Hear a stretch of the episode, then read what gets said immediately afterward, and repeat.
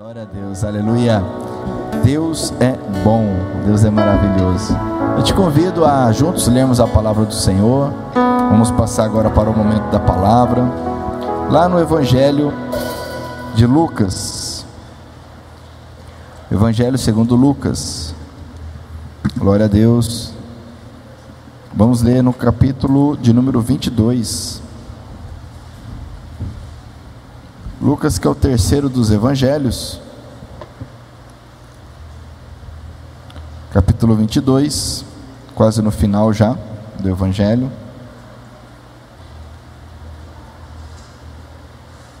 Amém? Glória a Deus, aleluia. Que bom vê-los aqui, que bom tê-lo conosco, você que está nos acompanhando online. É importante lermos esse texto juntos. Eu vou ler um versículo e peço que você me ajude a ler o versículo seguinte. Então, de forma alternada, vamos ler do versículo 7 até o versículo 20 do capítulo 22 de Lucas. Ok? Com sua Bíblia em mãos ou seu aplicativo, se prepare. Diz aqui no capítulo 22, versículo 7: Chegou o dia da festa dos pães sem fermento, dia em que os judeus matavam carneiros para comemorar a Páscoa. Leia bem forte comigo. Então Jesus deu a Pedro e a João a seguinte ordem: Vão e preparem para nós o jantar da Páscoa. Eles perguntaram: Onde o Senhor quer que a gente prepare o jantar? Jesus respondeu: Escutem, quando entrarem na cidade, um homem carregando um pote de água vai se encontrar com vocês. Sigam esse homem até a casa onde ele entrar e digam ao dono dela: O mestre mandou perguntar a você onde fica a sala em que ele e seus discípulos vão comer o jantar da Páscoa. Juntos? Então ele mostrará a vocês uma grande sala mobiliada no andar de cima. Prepare ali o jantar. Os dois discípulos foram até a cidade e encontraram tudo como Jesus tinha dito.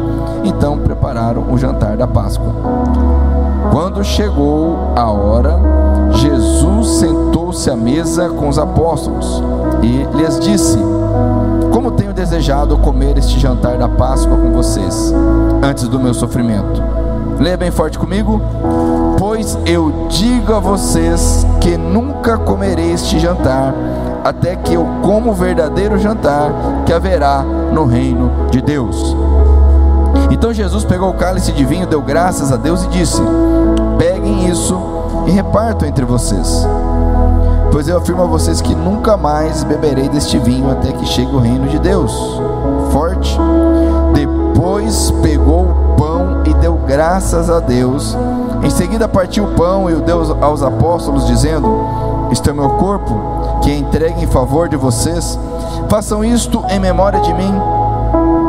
Depois do jantar, do mesmo modo, deu a eles o cálice de vinho, dizendo: Este cálice é a nova aliança, feita por Deus com o seu povo, aliança que é garantida pelo meu sangue derramado em favor de vocês.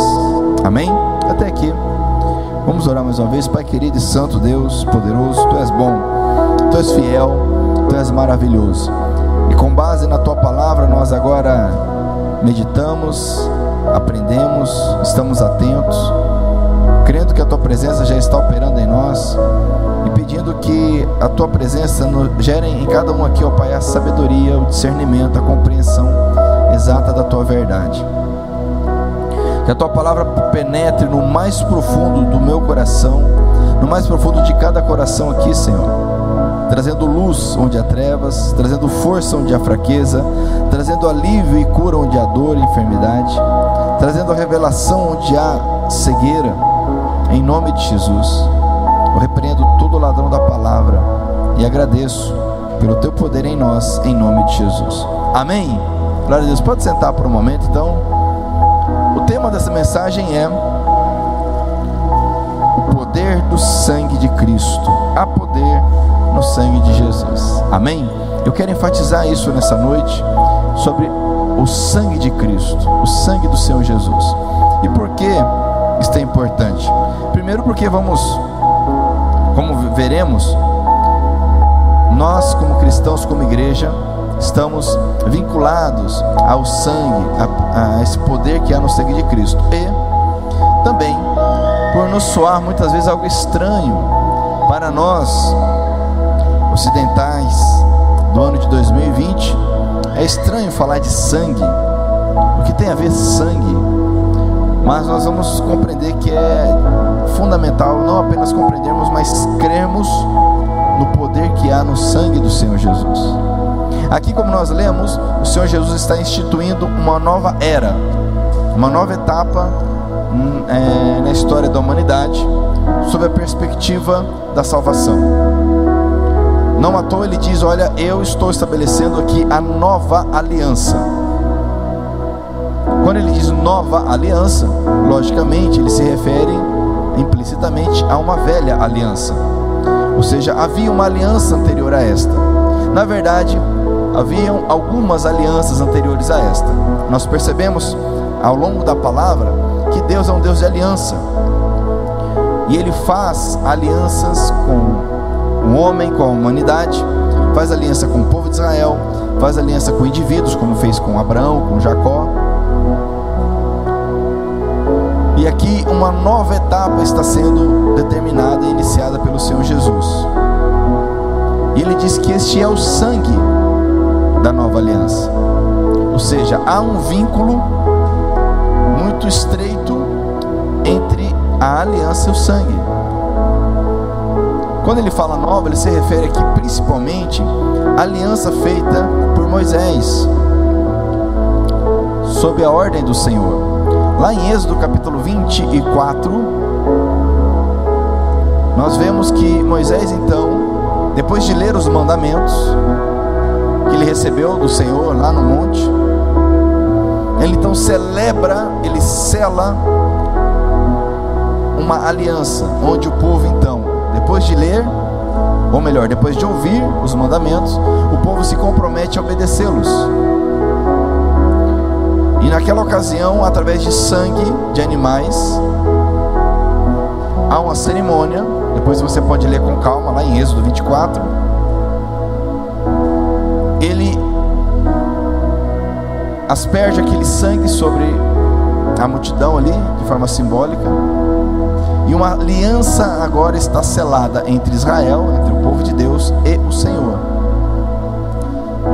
Uma aliança de uma nova é, celebrando uma nova etapa, onde eles agora não estão mais escravos, eles haviam sido libertos do Egito, da escravidão no Egito, estão começando uma nova etapa.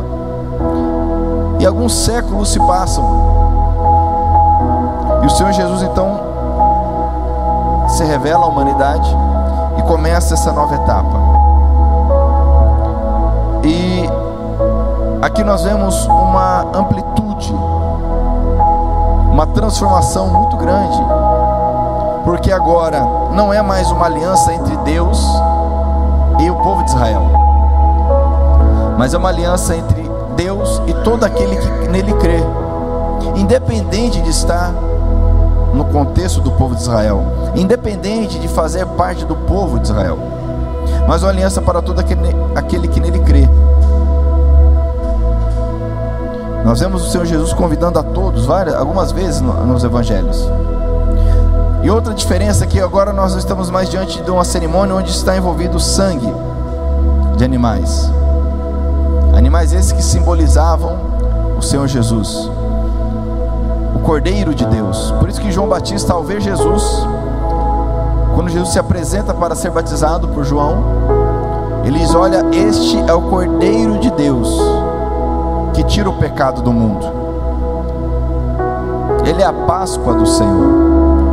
Porque o cordeiro ele era morto e o sangue derramado, simbolizando o arrependimento dos pecados. Porque na Bíblia o sangue ele significa, ele representa a própria vida. Tanto que lá em Gênesis capítulo 9, o Senhor então institui uma aliança com Noé Aliança essa que é com toda a humanidade, porque nós sabemos que após o dilúvio, a humanidade ela retoma o seu caminho através de Noé e sua família.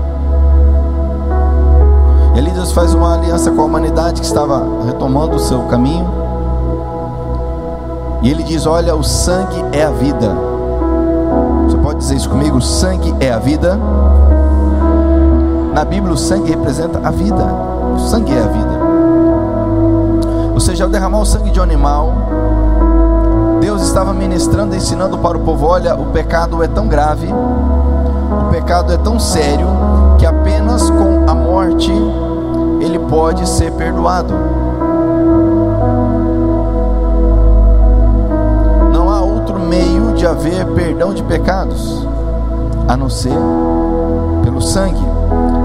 Por exemplo, lá em Hebreus capítulo 9, isso é dito de forma muito clara. Nos é dito que sem derramamento de sangue não há perdão de pecados. Vou repetir isto. Lá em Hebreus capítulo 9 nos diz que sem derramamento de sangue não há perdão de pecados. Então o pecado na Bíblia, o pecado para a Bíblia, o pecado para Deus é algo tão grave, tão sério. Pecado não é meramente um erro, o pecado não é simplesmente um problema. O pecado é algo tão grave que somente com o sangue derramado ele pode ser perdoado. E aquilo que era simbólico, agora, através do Senhor Jesus, passará a ser real. E ele diz: Esse sangue é a nova aliança. E você sabe o que acontece logo após ele terminando a ceia, ele vai para o Getsemane orar. Então ele é preso e é torturado, crucificado e o seu sangue é derramado na cruz por nós. Uma diferença que nós percebemos e a Bíblia enfatiza é que o sangue do Senhor Jesus ele foi derramado uma única vez. O autor da carta aos Hebreus enfatiza bem isso. Sangue foi derramado uma única vez, porque o sacrifício de Cristo ele é perfeito. Daí porque após derramar seu sangue na cruz, Jesus disse: "Está consumado". A Bíblia diz que ele dá um brado, alguns brados na cruz, mas nos interessa agora especificamente este onde ele declara: "Está consumado". E após isso entrega o Espírito. O que, que estava consumado? Estava consumada a obra, o derramamento do sangue. Sangue em favor de nós. E nessa dinâmica de que o pecado somente pode ser perdoado através do derramamento de sangue, único sem pecado, Jesus, imaculado pela Bíblia, somente Cristo, somente Ele não possui pecados.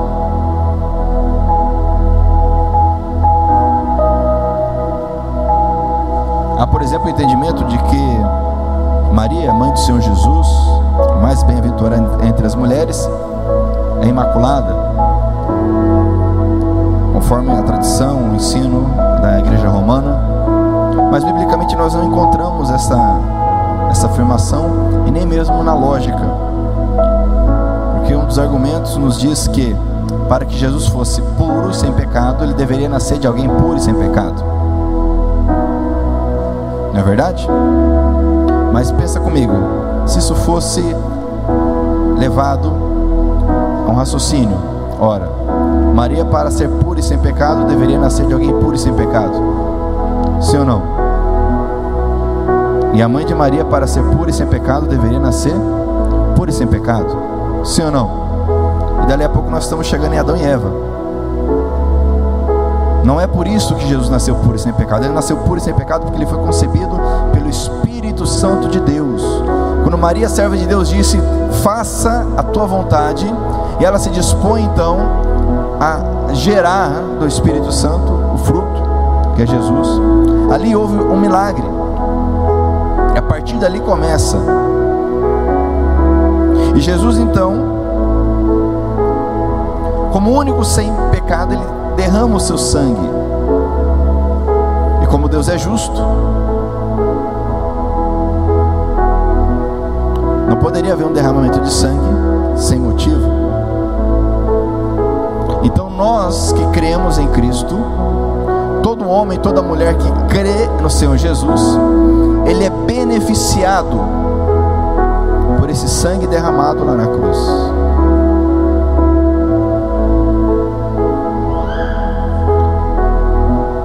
Esse é o poder que há no sangue de Cristo. Há uma aliança que Jesus celebra para todo aquele que nele crê. Nós não somos perdoados ou purificados por nada mais do que pelo sangue de Cristo. O sangue de Cristo ele tem o poder e a capacidade de purificar dos pecados. De qualquer pecado. Nós não somos purificados, por exemplo, pelo batismo. Não é isso que a Bíblia ensina. Quando alguém crê no Senhor Jesus e decide descer as águas, e falamos sobre isso domingo, outro domingo que eu estive aqui com a igreja. Tivemos a apresentação da filha do Ed Carlos e pudemos explanar rapidamente sobre isso. Que o batismo ele não purifica o pecado, o batismo ele é um testemunho público de alguém que entende que precisa ser batizado. Nós às vezes dizemos, ah, eu me batizei. Não, ninguém se batiza. Alguém te batizou. Nem o Senhor Jesus se batizou. Ele foi batizado por alguém. João Batista, você sabe disso melhor do que eu. Então ele, ao se deparar com aquela situação, ele fica constrangido e diz: Mas Senhor, eu que preciso ser batizado por ti. Jesus então o acalma, dizendo: Não, olha para que tudo se cumpra da forma correta. Jesus, com seus 30 anos de idade aproximadamente, conforme nos narra Lucas, então ele desce as águas. Ele não foi levado bebê para ser batizado por sua mãe, Maria, serva de Deus, ou por seu pai, José, homem de Deus, porque não havia necessidade, porque o batismo é para quem crê, o batismo é para aquele que compreende o Evangelho. Mas o batismo ele não purifica pecados. Estamos falando do sangue de Cristo, que tem poder para purificar pecados. Amém? Muitos não clamam o sangue de Cristo. Muitos nem sabem que devem clamar o sangue do Cordeiro. É algo estranho, como eu disse, falar em sangue. Algo muito estranho quando se fala de sangue em ritual religioso. Normalmente nos vem à mente um, uma magia negra, um, um, algo do tipo. Mas isso nada mais é do que uma deturpação do que Deus instituiu. Se hoje nós não derramamos mais sangue no culto, é porque o sangue foi derramado lá na cruz de uma vez por todas. Glória a Deus por isto.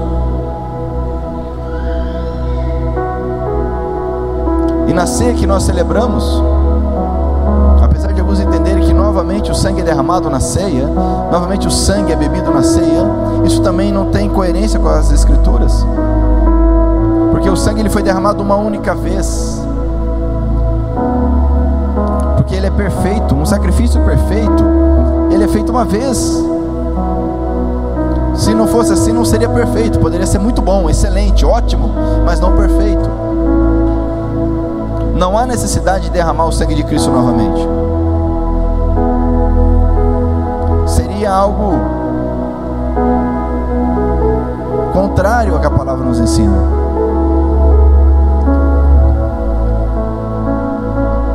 Mas nós precisamos entender o poder que há no sangue de Cristo. Eu gostaria que você lesse a Bíblia comigo lá em 1 João, lá na primeira epístola de João, lá no finalzinho da Bíblia, capítulo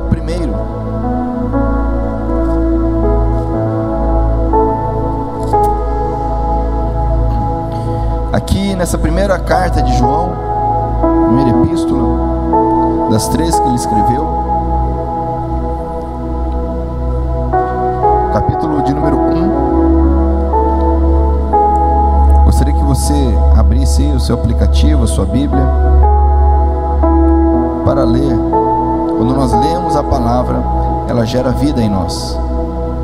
E aqui nos é dito, a partir do versículo 5, o seguinte: A mensagem que Cristo nos deu e que anunciamos a vocês é esta: Deus é luz, e não há nele nenhuma escuridão. Portanto, se dizemos que estamos unidos com Deus e ao mesmo tempo vivemos na escuridão, então estamos mentindo com palavras e ações. Porém, olha que interessante que diz aqui, amados. Porém, se vivemos na luz como Deus está na luz, então estamos unidos uns com os outros. Olha só. E o sangue de Jesus, o seu Filho, nos limpa de todo pecado. De qual pecado que ele nos limpa? Qual pecado? De todo pecado. O sangue de Cristo, ele é poderoso para nos purificar e nos limpar. Continuando aqui, se dizemos que não temos pecado, então nos enganando, estamos nos enganando e não há verdade em nós. Mas se confessarmos os nossos pecados a Deus, Ele cumprirá a sua promessa e fará o que é correto. Ele perdoará os nossos pecados e nos limpará de toda maldade. Se dizemos que não temos cometido pecados, fazemos de Deus um mentiroso e a sua mensagem não está em nós. E ele segue falando sobre esse tema do pecado. Nós temos um advogado junto ao Pai, que é Jesus. Mas a ênfase que eu quero trazer nessa noite é: o sangue de Cristo nos purifica de todo pecado. Então, olha só, o pecado é algo muito sério. Nós vivemos em um contexto onde a palavra pecado ela é, é, é tida como retrógrada, antiquada. Não se fala mais em pecado. Vivemos um contexto onde a, igreja, o movimento, ele é considerado bom, é legal, ótimo, ensina valores, princípios. Às vezes falamos, ah, é bom levar o filho na igreja para aprender os valores, os princípios. E não se fala em pecado, se tem isso como algo medieval, atrasado. Mas se nós lermos a, a Bíblia, a palavra de Deus, nós somos confrontados com essa realidade que todos nós pecamos e carecemos da glória de Deus. Todos nós. Pecamos e estamos carentes da glória de Deus. E a única coisa que me dá acesso a Deus é o perdão através do sangue de Cristo. Isso é tão real, tão sério, porque olha só, amados, Deus, Ele é todo poderoso. Eu creio dessa forma. Alguém aqui crê que Deus é todo poderoso? Nós cremos que Deus, essa é uma premissa, esse é um dogma. Nós partimos desse entendimento de que Deus é todo poderoso. OK? Na teologia nós partimos de algumas premissas que são questionáveis. Teologia cristã, ela nos diz que Deus é todo poderoso. Isso é inquestionável. Eu posso através do raciocínio, da lógica, tentar compreender isto, mas não negar. OK? Então, crendo que Deus é todo poderoso, nós analisamos, por exemplo, a oração de Jesus dizendo: Pai, se for possível, passe de mim este cálice. Lá no Getsemane ele orou assim. Ele estava se referindo à necessidade dele morrer por nós. Então ele orando ao Pai, ele diz: Senhor, Pai, seja feita a tua vontade, não a minha. Porém, né? Ou melhor, antes disso ele diz, né? Passe de mim esse cálice, porém não seja feita a minha vontade, mas a tua. E nós sabemos que Jesus com o Pai é um. E o Pai o ouvia. E olha, e olha que interessante, porque nós chegamos à conclusão de que Deus, sendo todo-poderoso, não encontrou nenhum outro meio. Deus, sendo todo-poderoso, ele não encontrou o Criador do universo, o Criador de tudo que existe, o Criador do ser humano, esse ser complexo que nós somos corpo, alma, espírito, ele não encontrou nenhum outro meio de poder redimir o homem. Porque a redenção, ela somente ocorre através da morte. Porque o pecado gera a morte. Então, o único meio encontrado foi a morte de alguém. Agora, pense comigo: se eu, Pablo, morrer pelo meu pecado. Que é, é, seria uma opção. Se eu morro pelo meu pecado, eu pago esse preço morrendo pelo meu pecado. Acabou, estou morto. Que é o correto. E assim com qualquer pessoa. Mas Cristo morrendo por nós, Cristo morrendo, ele não tendo pecado, a Bíblia diz que a morte, presta atenção aqui, por favor, a morte não pôde segurá-lo, a morte não pôde detê-lo. E por que, que a morte não pôde detê-lo?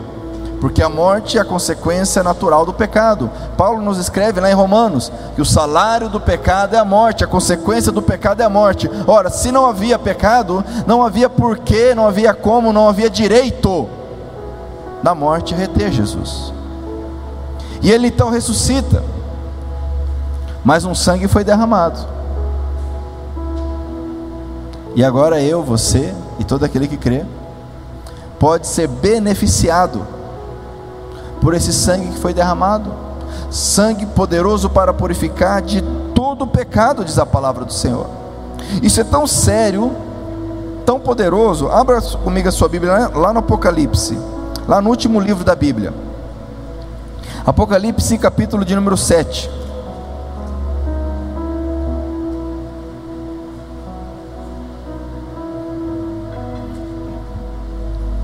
Apocalipse, capítulo 7. Alguns têm receio de ler Apocalipse, né? Não precisa ter receio, não. A palavra de Deus. E é interessante que o livro do Apocalipse é o único dos 66 livros da Bíblia ele é o único livro que ele diz expressamente que é bem-aventurado, é feliz aquele que o lê. Olha que interessante. É o único livro da Bíblia que ele fala de si mesmo. Ele diz assim: Bem-aventurado aqueles que leem as palavras desse livro. Felizes são aqueles que leem as palavras desse livro. Olha só, aqui no capítulo 7, versículo 9, diz assim: 7 e 9. Depois disso, Olhei e vi uma multidão tão grande que ninguém podia contar. Aqui quem está narrando é o apóstolo João, tá? O apóstolo João está contando a visão. Depois disso, olhei e vi uma multidão que tão grande que ninguém podia contar. Eram de todas as nações, tribos, raças e línguas. Estavam de pé diante do trono e do cordeiro, vestidos de roupas brancas, e tinham folhas de palmeira nas mãos, e gritavam bem alto: Do nosso Deus que está sentado no trono e do Cordeiro, se referindo a Jesus, né? Vem a nossa salvação. Todos os anjos estavam de pé em volta do trono, dos líderes e dos quatro seres vivos. Então eles se jogaram diante do trono, encostaram o rosto no chão e adoraram a Deus, dizendo: Amém.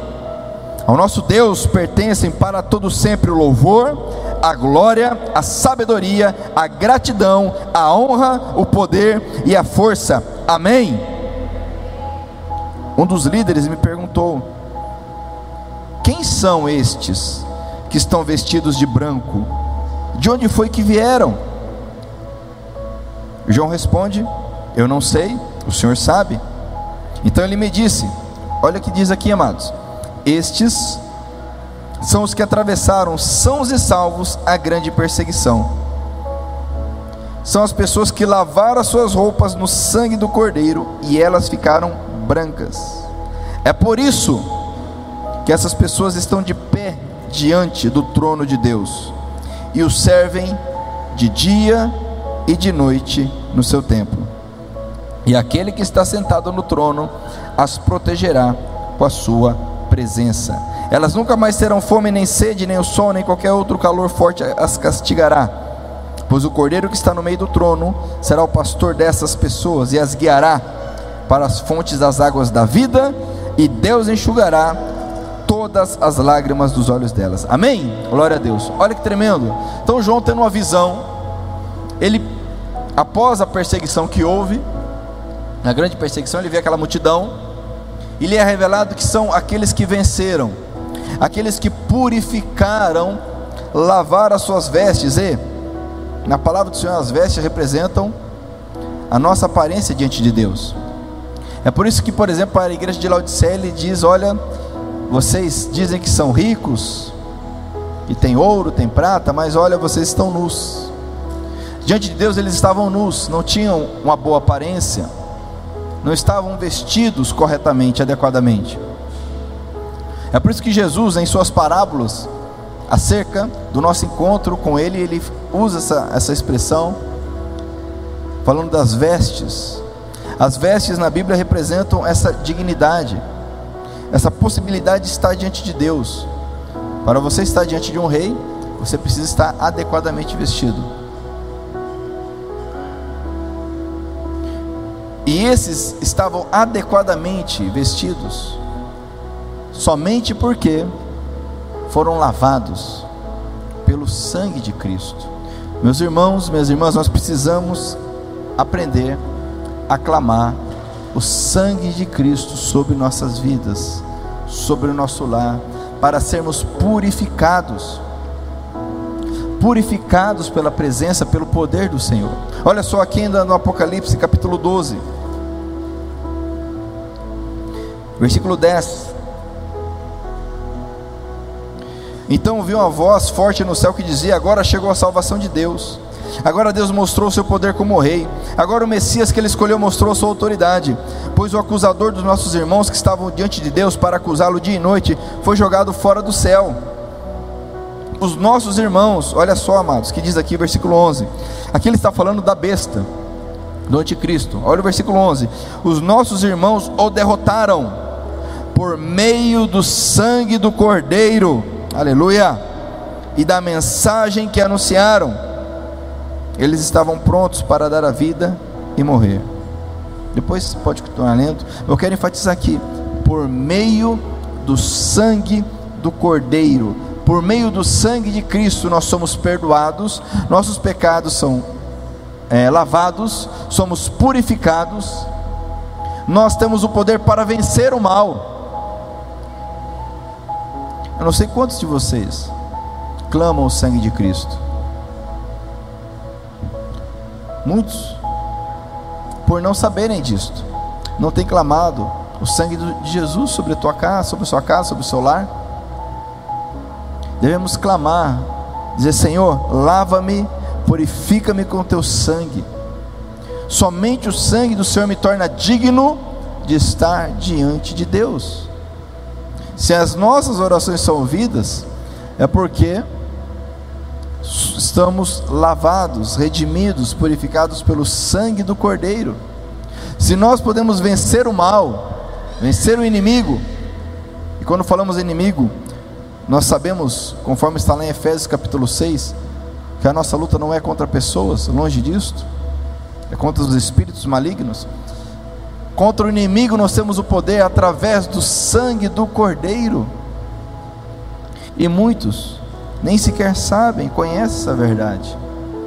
Por isso que Jesus diz: Este é o sangue da nova aliança, entregue em favor de muitos. Muitos quem? Todos aqueles que creem.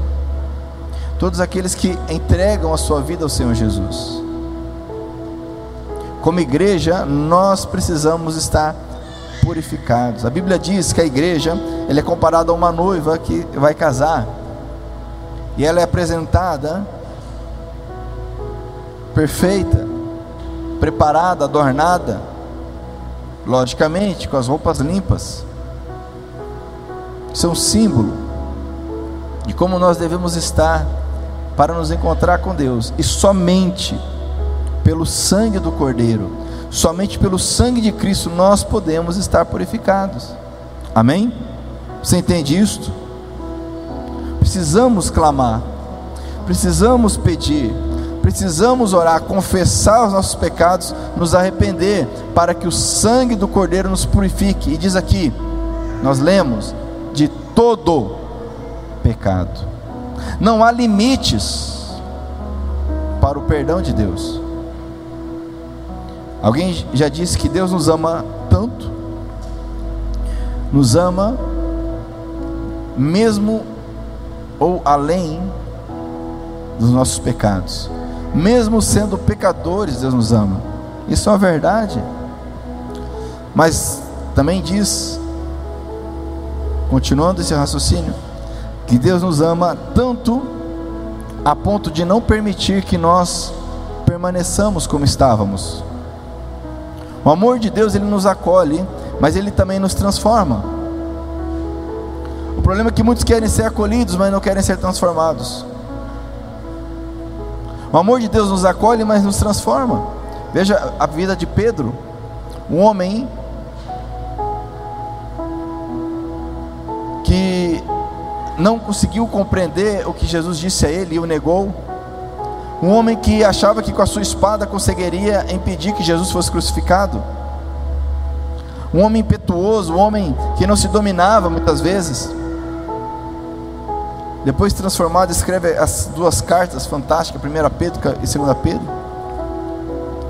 Exemplo de João, de Paulo, homens que foram transformados, mulheres foram transformadas, porque o amor de Deus, ele é poderoso para nos transformar. Ele nos acolhe,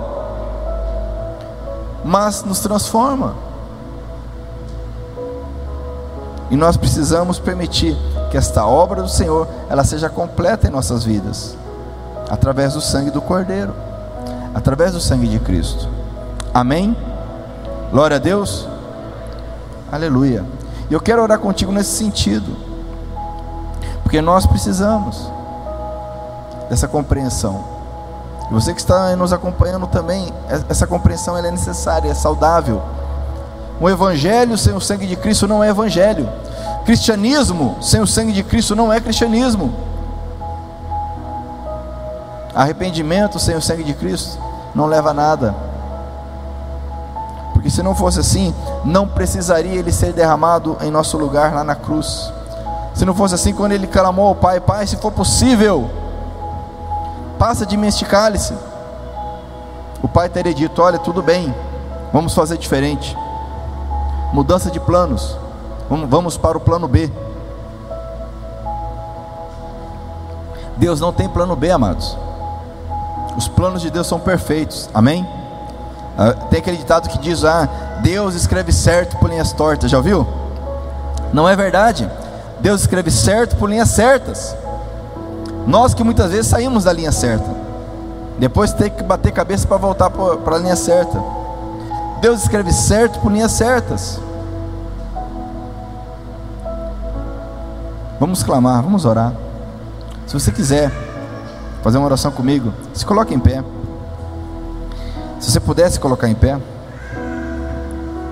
com base nessa palavra,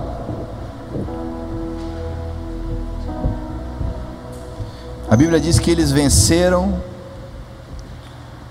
com o sangue do Cordeiro e com a sua confissão, com o seu testemunho. Através do sangue do Cordeiro e da sua confissão.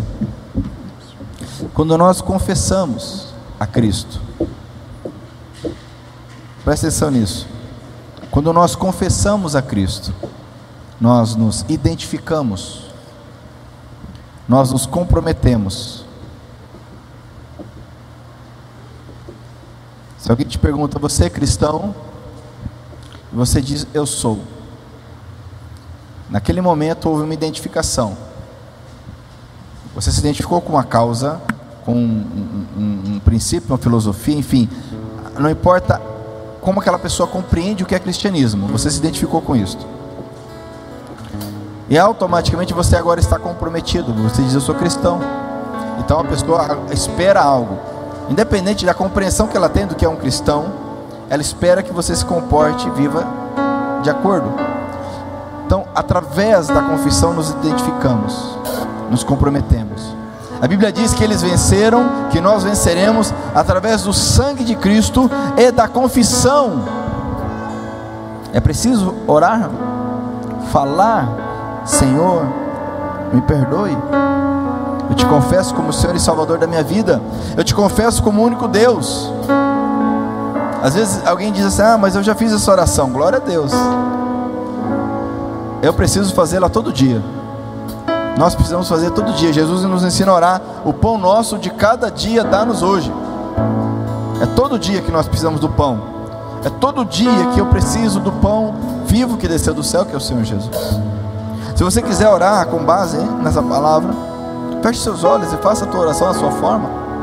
Clama esse sangue, clama essa presença e poder de Deus. Senhor, maravilhoso Jesus, Obrigado. Eu te agradeço por essa palavra, Senhor.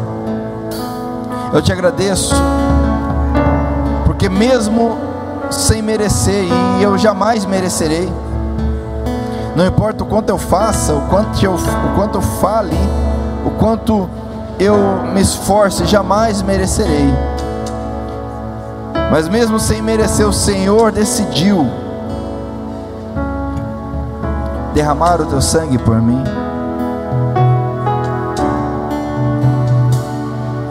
Obrigado, Senhor, porque através do teu sangue, e eu clamo esse sangue nessa noite sobre a minha vida, eu clamo o teu sangue sobre o meu lar. Purifica-me, Senhor, porque todos os dias eu sou confrontado pelo pecado, todos os dias eu sou tentado, todos os dias eu preciso do sangue do Cordeiro a me perdoar e me purificar. Purifica-me com o teu sangue, Senhor. Purifica a minha mente, a minha forma de pensar, de compreender, purifica o meu coração, Senhor, minha forma de sentir, de reagir, de agir. Purifica-me, Senhor, pois somente os puros de coração estarão diante de Ti. E nenhum de nós nasce, nenhum de nós cresce e permanece puro de coração. Somente pelo sangue do Cordeiro, nosso coração é purificado. Somente pela obra na cruz somos purificados. Somente pelo sangue. Obrigado, Senhor, porque por mais terrível que possa parecer, por mais complicado que possa parecer, por mais impossível que se mostre um pecado, teu sangue é poderoso para perdoar e purificar de todo pecado ainda que os homens não perdoem, ainda que tenhamos dificuldade de perdoar a nós mesmos, o teu sangue é poderoso para nos perdoar e purificar de todo o pecado. Obrigado, Senhor. Purifica relacionamentos aqui nessa noite, eu te peço, Senhor, com o teu sangue.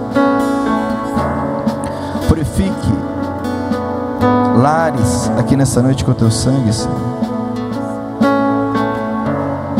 teu sangue, Senhor, nos garante a vitória. Transforma mentes aqui nessa noite, Senhor, com o teu poder. Transforma corações aqui nessa noite com o teu poder, Senhor. Remove a dor. Remova, Senhor, a dor, a tristeza, com o teu sangue, com o teu poder. Remova, Senhor, porque o Senhor é bom, sua misericórdia dura para sempre. Remova, Senhor, a angústia, a ansiedade com o teu sangue. Somente pelo teu sangue, Senhor. Somente pelo teu sangue, Senhor. Vamos cantar essa canção antes de orarmos juntos. Essa canção diz justamente isso. Tua cruz, teu sangue. É preciso compreender isto. Aleluia. Vamos louvar ao Senhor com essa canção. Glória a Deus. Teu sangue leva-me além a todas as alturas, onde eu ouço a tua voz. Fala de tua justiça pela minha vida. Este é o teu sangue.